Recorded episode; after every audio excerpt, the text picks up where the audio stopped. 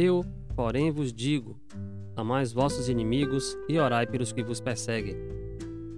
Uma fala de Jesus no Evangelho de Mateus, capítulo 5, versículo 44. Olá, sou Eduardo Pimenta e o desafio e reflexões de hoje é sobre o livro Ceifa de Luz, capítulo 48, intitulado Imunização Espiritual, psicografia de Francisco Cândido Xavier onde Emmanuel comenta sobre duas formas de agariarmos inimigos. Ele diz assim: Temos efetivamente duas classes de adversários. Aqueles que não concordam conosco e aqueles outros que suscitamos com a nossa própria cultura de intolerância. Os primeiros são inevitáveis, reportam da área de todas as existências, mormente quando a criatura se encaminha para diante das trilhas de elevação. Nem Jesus viveu ou vive sem eles. Os segundos, porém, são aqueles cujos aparecimentos podemos e devemos evitar.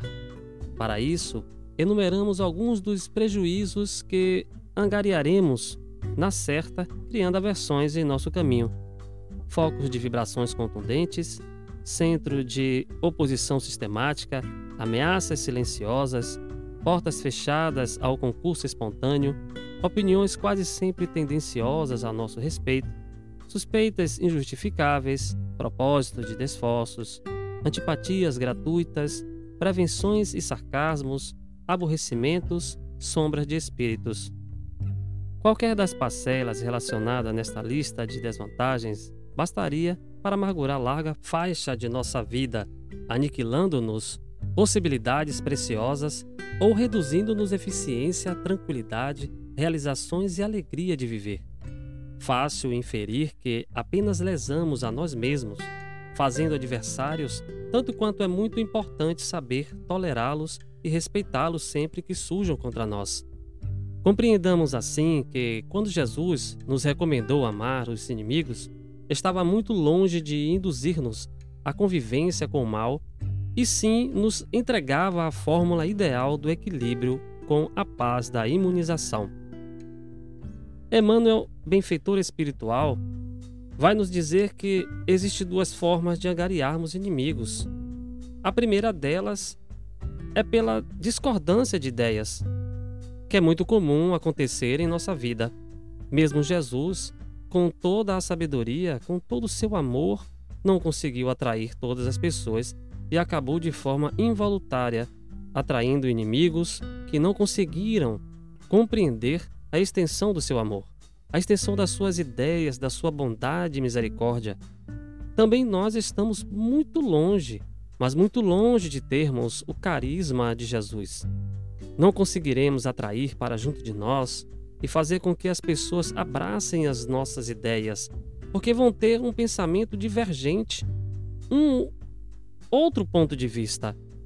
A outra forma de que Emmanuel pontua de angariarmos inimigos é através da nossa própria conduta reprovável, através de atitudes irresponsáveis e refletidas que nos leva a magoar pessoas, ferir pessoas.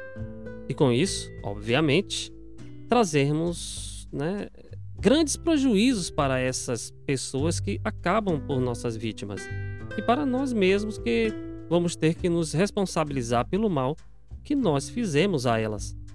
Devemos, portanto, sermos muito vigilantes com as nossas atitudes e com as nossas ações.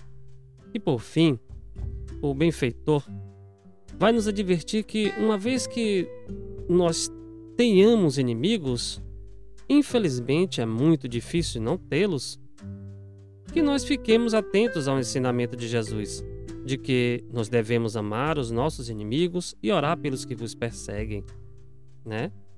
Emmanuel nos esclarece que amar os nossos inimigos no ensinamento de Jesus significa tolerá-los e respeitá-los. Não necessariamente precisamos estar em convivência com os nossos inimigos, forçando uma relação que naturalmente é desagradável em função da inimizade. Mas é aplicando o respeito, a cordialidade, orando por eles, aprendendo a conviver com eles, apesar da distância de barreiras que existem entre nós fazendo isto como exercício diário para, no tempo oportuno, recuperarmos a amizade perdida de estreitar os laços de amor que nos unem. Que Jesus nos abençoe e fiquem com Deus. Até o próximo episódio do podcast Desafios e Reflexões.